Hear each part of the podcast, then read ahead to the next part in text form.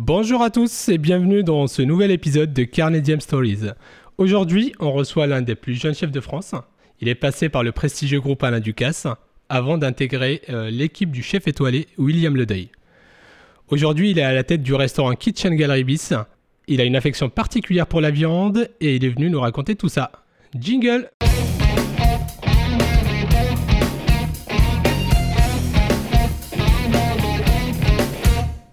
Bonjour Martin, nous sommes ravis de te recevoir aujourd'hui. Je suis ravi aussi d'être là.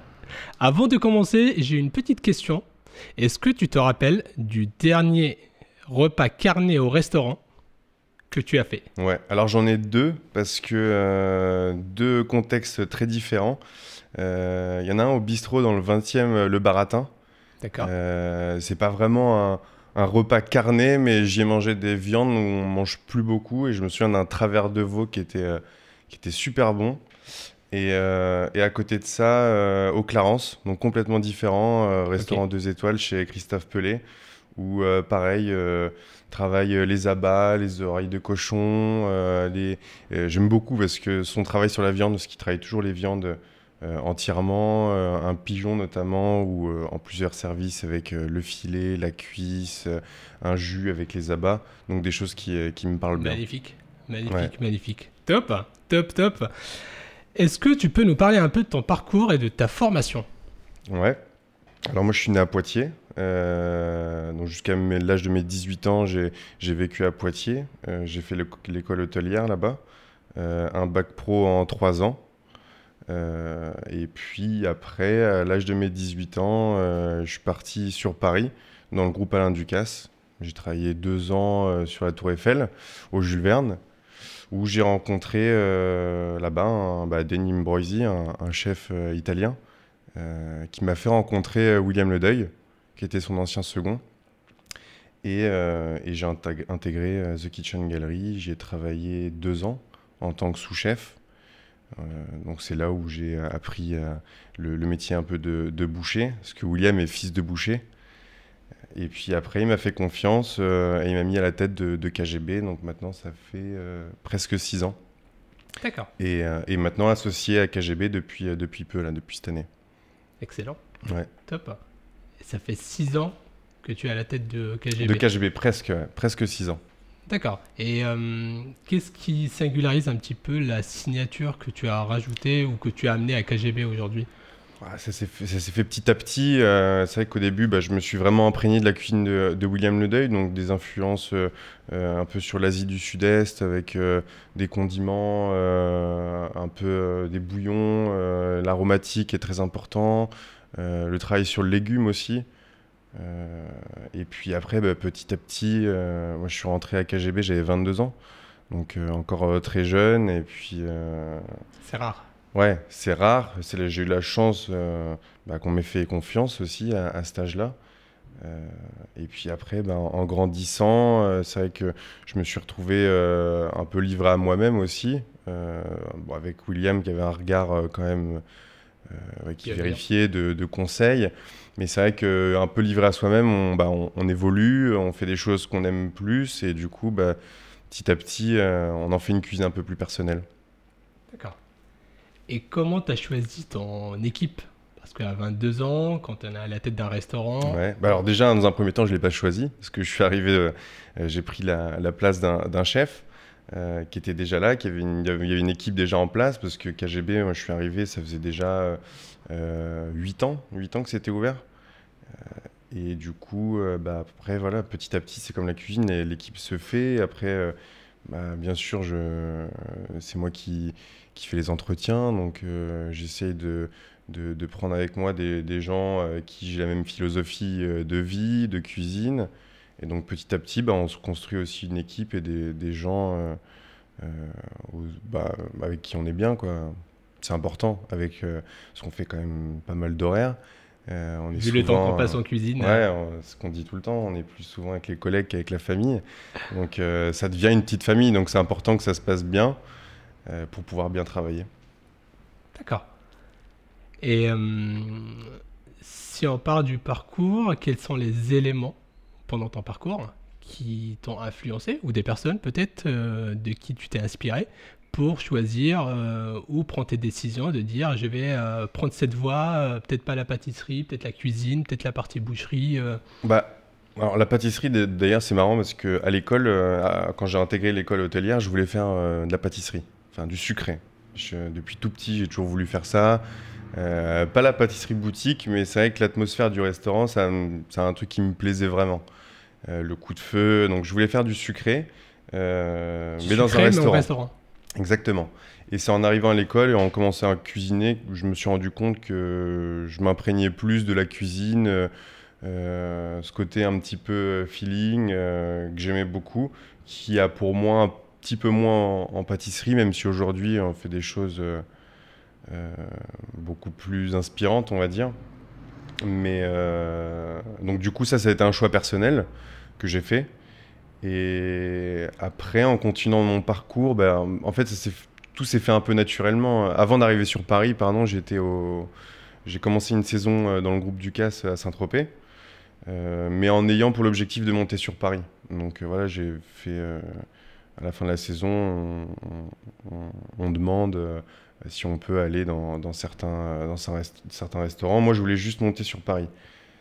Parce que pour moi, jeune cuisinier, je me disais que c'est là où, se passe un peu euh, beaucoup de choses. Et, euh, et, du coup, je suis monté sur Paris. Euh, puis tout naturellement, bah, on m'a mis une place au Jules Verne, donc bah, j'ai fait mon taf. Et puis naturellement, j'ai rencontré Denis, qui était sous-chef là-bas, qui m'a fait rencontrer William une première fois. Et puis euh, voilà, c'était une autre atmosphère. J'ai senti que c'était une maison euh, très familiale où je voyais qu'il y avait vraiment une cohésion d'équipe. Euh, ils allaient tous boire un verre à la fin, à la fin de la journée, donc vraiment un, autre univers. Donc ça m'a bien, bien plu. Et puis bah, après, les années ont passé, deux ans où je me sentais bien avec cette cuisine, avec avec, euh, avec William aussi, euh, le deuil, avec qui, je m'entends très bien, euh, que ce soit sur le plan professionnel que, que, même social. Enfin, il est tout le temps là, toujours de bons conseils. Donc ouais, je me suis inspiré un peu de, cette personne pour, pour devenir peut-être le, le, cuisinier que j'ai envie d'être aujourd'hui et que j'ai envie d'être plus tard. quoi. Très bien. Et aujourd'hui, à ce moment-là, comment tu définis ta cuisine que tu proposes au KGB bah, Ça reste assez euh, pareil, euh, une cuisine assez singulière, comme, comme j'ai pu apprendre à, The Kitchen. Euh, donc une cuisine un peu entre la tradition française avec les bouillons, les sauces, et puis bien sûr quelques, quelques produits et quelques inspirations euh, venant d'Asie du Sud-Est, euh, au Japon, Corée, euh, Thaïlande, avec des curries. donc ça, c'est la partie très The Kitchen Gallery avec William Le Deuil. Et puis moi, personnellement, bah, c'est quelque chose, c'est compliqué à expliquer, mais quelque chose de un peu plus personnel qu'on va pas forcément retrouver à The Kitchen. J'aime beaucoup les choses très concentrées. Euh, avec euh, essayer de, avec peu d'éléments, euh, avoir des, vraiment des concentrations de goût qui, juste avec une sauce, un condiment, une herbe, et avoir quelque chose de très puissant. Ouais, une cuisine très punchy, un assaisonnement très, très juste. Mais ouais, j'ai envie qu'il se passe un truc quoi, quand on vient manger au KGB. L'expérience, l'expérience client. Ouais, c'est ça. Bah, c'est important. C'est important. Surtout de nos jours carrément. Et quelle place tu donnes à la viande dans ta cuisine? Je, alors j'aime beaucoup le, travail euh, de la viande, le travail de, boucher. Après, euh, dans ma cuisine, euh, j'aime bien travailler tout déjà, que ce soit les produits de la mer, la viande comme les légumes. donc elle a pas une, elle a une place fondamentale, mais autant que le poisson, les autres produits. Euh, que l'aromatique, euh, que les condiments, que pour moi tout, tout est tout est euh, tout doit être cohérent, tout est, tout est équilibré bien sûr. dans un plat de viande, j'aurai toujours autant de légumes que de viande. Je fais rarement des plats très carnés où, où la viande va être vraiment au centre de l'assiette. Pour moi, c'est un tout. et c'est un peu, j'essaie de refléter un peu ce qui se passe un peu dans la, dans la société aujourd'hui. Aujourd'hui, même si j'adore la viande, que je défends le travail du boucher, des éleveurs, effectivement, aujourd'hui, je trouve qu'on peut-être qu'on consomme un peu trop, on est un peu trop dans la surconsommation. Et moi, j'aime bien euh, garder à l'esprit qu'il faut toujours avoir de la viande au restaurant, parce que euh, je pense que les gens peut-être doivent se restreindre un petit peu plus la semaine, mais doivent venir se faire plaisir euh, au restaurant. Donc c'est pour ça que je ne fais pas un restaurant végétarien où il y aura toujours de la viande, parce que j'aime le travail du, boucher. on travaille beaucoup les carcasses entières. j'aime, ouais, je, trouve que le travail autour de la viande est très inspirant mais euh, ce sera toujours, euh, toujours associé à, un élément, à plusieurs éléments euh, autour de, ça. Et d'ailleurs, j'associe plus souvent la viande à une garniture que la garniture à la viande. je trouve que ce travail aussi est hyper intéressant et, voilà, qu'on sorte un peu du, de la viande patate. classique. Classique, ouais. Parce que le travail que j'ai avec euh, les éleveurs ou les personnes qui, euh, les fournisseurs en, viande, on, a le même sur les maraîchers. Euh, donc c'est important de, faire une place à, tout le monde. Quoi. Et eh bien justement, comment tu choisis ta viande et l'origine de ta viande? Alors l'origine, on travaille exclusivement avec des, de la viande française, mais moi ce que je regarde plus c'est les, races, les races rustiques. après on travaille du coup avec euh, plusieurs éleveurs. Euh, on travaille euh, beaucoup avec Terroir d'Avenir, qui centralise un petit peu tous les éleveurs, qui font ce travail bah, exceptionnel de, sourcing. donc là-dessus, on leur fait beaucoup confiance, que ce soit sur la volaille, sur l'agneau, sur le porc. On travaille aussi avec Anne-Laure Jolivet, qui a une ferme à côté d'Angers qui, a repris sa ferme, une ferme familiale où euh, elle peut nous faire un petit peu de veau, de cochon, mais qui aussi euh, commercialise, euh, enfin qui aide un petit peu les, qui vend les viandes, les carcasses d'éleveurs dans le Pays Basque. Donc là, on a le Bigorre, on a la Chachiardi, un agneau assez une race très rustique, hyper intéressante, ou sur des grosses carcasses, mais, mais vraiment assez exceptionnel. Et puis euh, après, on a Ringis avec Jean-Claude Huguenin, avec qui on a une collaboration assez étroite parce que avec William Ledeuil, ils se connaissent depuis très longtemps.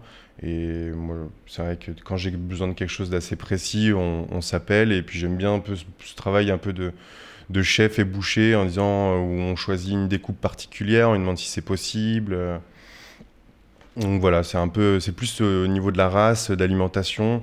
Euh, sans OGM, bien sûr. Euh, Évidemment. Ouais. Euh, un élevage 100% naturel ou parce que je dis des races très rustiques qui vont un peu se nourrir toutes seules dans des plaines, dans des prairies. Voilà. Comme on les aime. C'est ça. Et après, sur le côté personnalisation, parce que vous travaillez avec des bouchers ou qui arrivent aujourd'hui à vous proposer, en partant d'un cahier des charges très strict, mhm. et qui arrivent aujourd'hui à vous proposer euh, une découpe particulière ou une pièce ou une race particulière. C'est ça. ça euh, alors, sur, la découpe, c'est vraiment des, euh, sur des carcasses très grosses, on va dire sur le bœuf, le veau, où là, nous, on peut pas se permettre au resto de, de recevoir même des demi-carcasses où c'est impossible. Euh, après, sur les découpes, c'est vrai que non, on privilégie, enfin, on travaille quasiment exclusivement euh, sur des carcasses entières, sur le, cochon, l'agneau, les volailles aussi, euh, le pigeon, le lapin. Enfin, c'est hyper large. On travaille, on essaie de travailler de tout. Moi, en plus, je suis quelqu'un qui me lasse très vite. Euh, donc, c'est vrai d'avoir une découpe à la carte. Moi, c'est pas un truc qui, me branche. Je préfère euh, recevoir euh, une carcasse entière. Et puis, bah, ce soir, on va travailler les épaules avec un peu de poitrine, avec des cuissons différentes. moi, j'aime beaucoup ce travail autour des, des bas morceaux. D'accord. Je suis pas, je suis pas un adepte forcément de la côte de bœuf. je vais me faire taper sur les doigts, mais, mais c'est pas un truc qui me fait, vibrer. Euh, on travaille un petit peu le wagyu aussi avec euh, une personne qui élève des wagyu au, Chili. Donc là, c'est vraiment euh, la, seule viande qu'on fait qui vient pas de, France, mais Chili qui a un climat très particulier. qui est vraiment adéquate à, l'élevage de, Wagyu. Et pareil, là, on va travailler des, des, morceaux bah, qu'on fait un peu moins, type le plat de côte, le paleron, certains muscles, la, la caroubique, un, petit muscle qui se loge dans le gras de la poitrine qui va être très persillé. Donc plus des, des, morceaux qui vont se faire confire, qu'on retrouve un petit peu moins que le faux filet. Euh, l'entrecôte, la côte de Wagyu, euh, qui est exceptionnelle, hein, je dis pas, mais moi, ça me fait moins vibrer de travailler ces pièces-là que, que ce travail euh, bah, vraiment de, de, cuisinier. Quoi. Je, moi aussi, je me dis, bon, je, me fais des côtes de bœuf à la poêle avec un peu de beurre, de l'ail et du thym. Forcément. Mais, mais c'est rare. Je l'ai fait il n'y a pas longtemps, mais ça faisait très longtemps que je n'avais pas fait. Mais, mais ouais, ce que j'aime plus cuisiner, c'est Ouais, sur, sur l'agneau, les petites poitrines, euh, ou les cochons de lait sur les petits pieds de cochon avec le jarret, euh, euh, faire des farces avec la tête. Les, je, ne fais pas beaucoup le, métier de charcutier parce que c'est un métier qui est, est vraiment bah, qu'il faut apprendre. Hein. mais c'est vrai que nous, on essaie de s'amuser aussi en cuisine. Il y, a de quoi cuisiner sur une carcasse, quoi. Et puis, bah, on le dit souvent, il n'y a rien qui se perd, on, en fait des farces. Là, en ce moment, je, fais un, chou farci avec de la chair à saucisse de, Quintoa que j'ai chez Terroir d'Avenir. Enfin, euh, non, on, peut vraiment s'amuser. Et ce qui est intéressant, c'est dans une assiette avoir euh, plusieurs parties euh, de la carcasse. On va avoir un morceau de poitrine, un petit morceau de souris d'agneau, une belle côte d'agneau où là on a trois cuissons différentes et, c'est intéressant. Puis ça éduque un peu les, clients aussi à, manger autre chose que... Euh, la côte de bœuf, le faux. C'est ça. Mais je le répète, qui est, très, c'est très bon aussi. Hein, et comment tu les travailles, ces pièces-là? Pour les valoriser parce qu'il y a un énorme travail. C'est un challenge aussi que peut-être bah, indirectement moi tu je le dis en, cuisinant parce que euh, c'est vrai que prendre une poêle et faire griller, moi je, le travail de cuisinier, je trouve qu'il est là pour autre chose. Euh, j'aime beaucoup travailler en cocotte, en cocotte au four. Là, on a refait la, cuisine il n'y a pas longtemps, suite à l'incendie dont on parlait tout à l'heure. Et j'ai gardé vraiment le four à gaz euh, à sol euh, pour pouvoir mettre les cocottes qui soient tout le temps allumées et ça confie avec des garnitures différentes. Le travail autour des vinaigres aussi hyper intéressant. bah là, je ne sais pas si je peux en parler encore, mais Là, on a le, là du coup, j'ai fait un, petit mix de, de, collier et de poitrine que, j'ai cuit sur l'os avec euh, plusieurs aromatiques. Donc là, on avait de la sauge que j'avais reçue dans un panier de maraîcher, euh, quelques olives, euh, du vinaigre de grenade un peu sucré. Et tout ça, bah, ça rentre un peu en osmose avec le, le gras de, de, la viande. Tout ça, ça, ça rôtit, ça confie. Voilà, toutes ces techniques de base, un peu de la cuisine française, euh, les braisages, les poilages, euh, je trouve que ça met en valeur notre métier. Euh, même aux équipes, bah, ils, apprennent des choses qu'ils vont pas forcément voir partout. Et c'est pour ça que moi je trouve ça hyper intéressant. C'est hyper intéressant pour tout le monde. pour tout le monde, pour les clients, pour, parce que c'est des textures très différentes aussi qu'on peut retrouver. Voilà, et puis le, la viande en sauce, c'est pareil, c'est pas que le bourguignon, euh, c'est pas que la blanquette. Euh. Les classiques euh, français sont très très bons, mais peuvent être revisités sans dénaturer l'esprit. c'est ça, et puis qui cuisiner différemment avec des épices qu'on n'y associe pas vraiment d'habitude, des légumes. Je, je mets toujours un point d'honneur aussi sur les légumes ce soit pas que la patate qui soit associée à la viande. Quoi. Un bon rôti, euh, ça peut, c'est pas que la patate euh, qui a confit dans le gras, même si encore c'est très bon. Mais euh, mais il y a plein de légumes. Là, en hiver, c'est, ça se prête parfaitement, je trouve. Puis il y a une question de, saisonnalité. En ce moment, là, j'ai plus envie de des choses qui mijotent, qui confisent tout doucement. Et puis euh, l'été, ouais, j'ai envie de sortir le barbecue. Euh, et pareil, euh, se faire un gigot d'agneau, les poitrines à côté un peu qui caramélisent un petit peu. On va recevoir un peu le côté fumé. Puis tout ça, bah, dans ma tête, ça s'associe plus avec des légumes d'été un peu juteux, avec des vinaigrettes, à chimichurri qu'on connaît tous maintenant avec le barbecue. Enfin voilà. Eh ben c'est très très bien, tu nous as mis euh, l'eau à la bouche et on a hâte euh, de, de, découvrir la suite. Parce que tu as, tu as prévendu euh, la, super pièce que tu vas nous présenter tout à l'heure. Bah, alors du coup, il y en a deux. Il y a le collier qu'on a rôti sur, bah, sur le cou. En fait, c'est le cou entier. Donc on a les deux colliers d'agneau. Et puis les poitrines, pareil, qu'on a, qu'on a confit tout doucement dans une petite cocotte avec, avec pas mal d'aromatiques. Et, ça a cuit pendant combien de temps, à peu près, grosso modo Je sais pas, je, regarde pas trop les temps, mais ouais, je pense 3 heures, mais vraiment tout doucement. C'est pas une, ça va pas être une viande qui, qui s'effiloche, parce que pareil, j'aime bien avoir quand même un peu de mâche. Euh, j'aime pas trop les effilocher quand ça a vraiment euh, cuit euh, très longtemps. J'aime bien avoir de la matière. donc ouais, 3 heures, mais vraiment tout doucement à 140 degrés, à couvert pour qu'il y ait vraiment une osmose qui se crée avec, euh, pareil, mis deux, trois petites échalotes, les olives. Euh, et, euh, Magnifique. Voilà, bon, vous avez goûté tout ça. Avec, avec plaisir. on va parler de choses un peu moins agréables. L'année 2020 n'est pas passée inaperçue pour tout le monde, surtout dans le secteur de la restauration et, et toute la filière derrière, agroalimentaire, viande, maraîcher, etc. Euh, comment tu as géré tes relations avec tes partenaires pendant cette période qui était un peu compliquée et comment toi tu as vécu d'abord le confinement, puis après les différents couvre-feux, etc. Bah, le premier confinement, euh, moi je l'ai vécu euh, pas trop mal. Après, euh, ce qui était compliqué plus, c'est qu'on sortait déjà de 5 mois, euh, on a eu un incendie, on a dû fermer 5 mois, donc là c'était un peu dur pour les équipes euh, bah, de, voilà, leur dire bah, il faut attendre, on va bientôt réouvrir, on est tous impatients de reprendre et puis dans des conditions qui étaient vraiment super, les clients ne nous ont pas lâchés, ils ne nous ont pas oubliés, on, a, on a super bien redémarré. Et puis, bah, cinq mois après, de repartir, euh, refermer le restaurant. En fait, on a l'impression que ça faisait deux, trois fois qu'on réouvrait, qu'on refermait, donc c'était un peu particulier. Après le confinement, euh, moi je l'ai plutôt bien vécu. Euh, bah, ça permet de réfléchir sur beaucoup de choses, de, se recentrer sur, sur, pas mal de choses, de se retrouver un petit peu aussi à la maison, la vie un peu de famille, de couple mais euh, toujours très frustrant d'avoir le resto fermé. Euh. Donc euh, premier confinement, et puis même du coup c'était un peu l'inconnu, donc il fallait retrouver, bah, se dire qu'est-ce qu'on va faire, est-ce qu'on fait comme ceux un peu qui ont été les pionniers de la vente emportée, est-ce qu'on s'y met aussi? Donc on a développé cette vente emportée assez tard, j'ai envie de dire, je crois qu'on avait réouvert le 11 mai pour la vente emportée.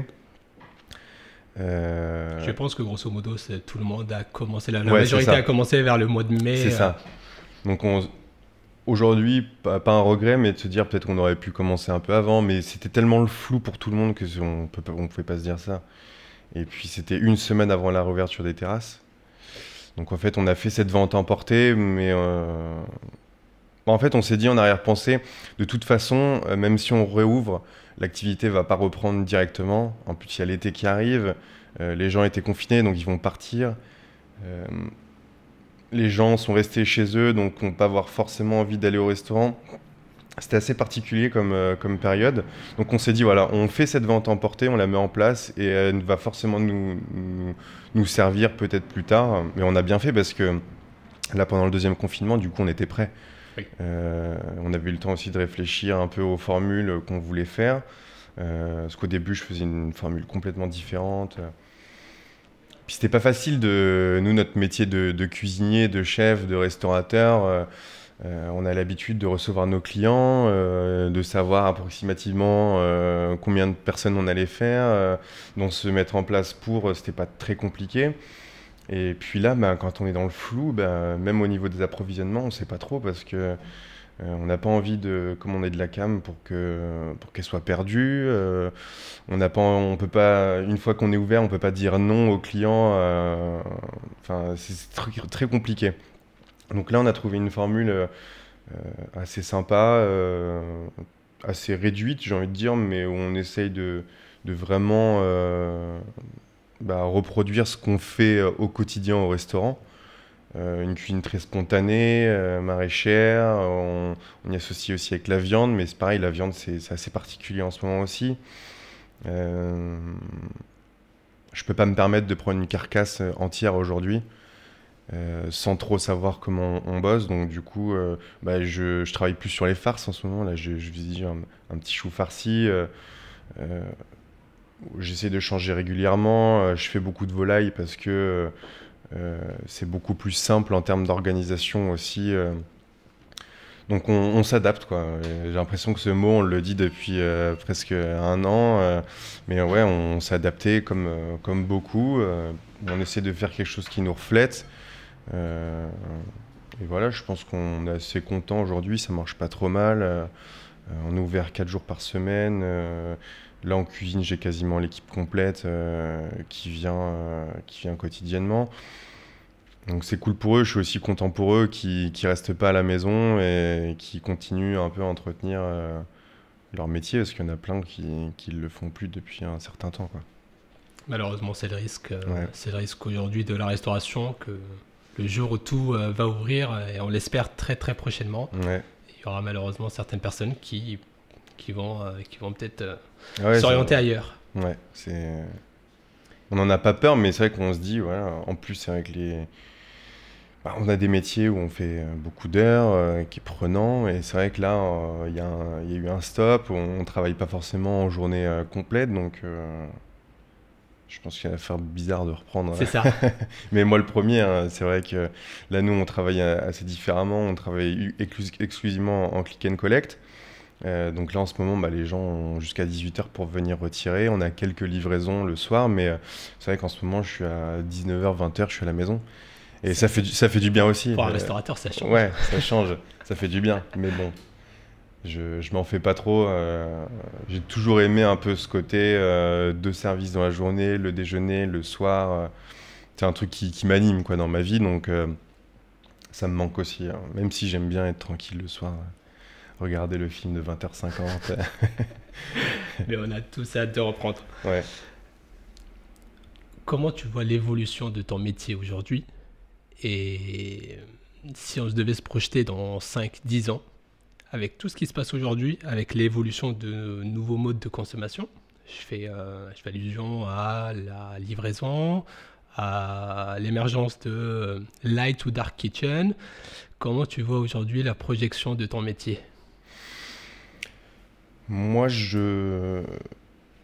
Moi, mon métier de restaurateur, euh, je, je, pense qu'on va revenir à, une, à, la, à, la, normale parce que euh, c'est pas que de ma régénération où le client vient au restaurant, on fait ça depuis euh, des centaines d'années, des dizaines d'années, on va dire. donc je pense pas que ça, ça va passer aux oubliettes. Je pense que d'aller au restaurant, euh, manger autour d'une table, se faire servir, c'est quelque chose euh, qui est en nous, qui est, c'est culturel. Euh, on a besoin de ça. après, la vente emportée, le takeaway, les dark kitchen, je pense que ça a donné des idées à, beaucoup. beaucoup de business vont, vont se monter là-dessus.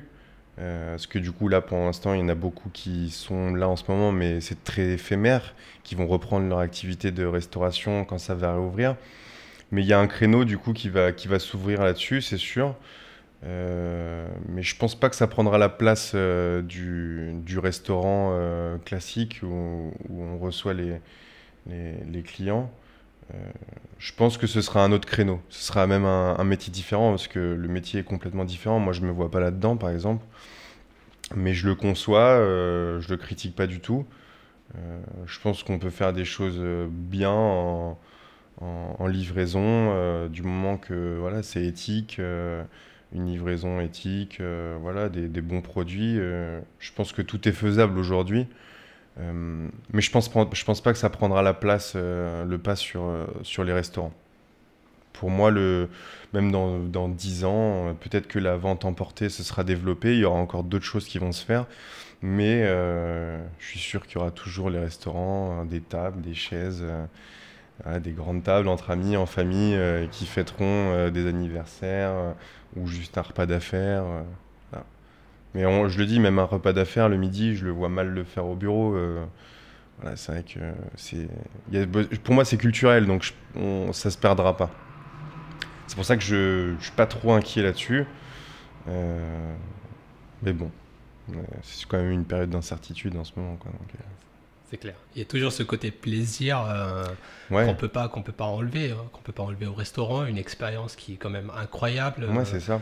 rien que le simple fait d'être servi et euh, d'avoir exactement ce qu'on voulait avec et d'être surpris aussi parce que des fois sur euh, certains plats on peut être agréablement surpris et ce côté-là euh, c'est plusieurs éléments qui viennent s'abriquer Mm. les uns contre- avec les autres et euh, Bah, le restaurant, c'est il y a plusieurs corps de métier. hein, euh, c'est ça qu'on on parle souvent. C'est vrai qu'on la, question souvent, c'est est-ce que euh, euh, la vente emportée va prendre le place sur les restos? C'est vrai que ce que je dis, c'est deux choses différentes, c'est deux créneaux différents parce qu'on parle beaucoup de cuisine. C'est vrai que ce qu'on cuisine, ça peut se mettre en vente emportée euh, si on y réfléchit bien. Mais on oublie que dans le restaurant, d'ailleurs là en ce moment, ceux qui les plus grands oubliés dans, dans la partie restauration, c'est la salle.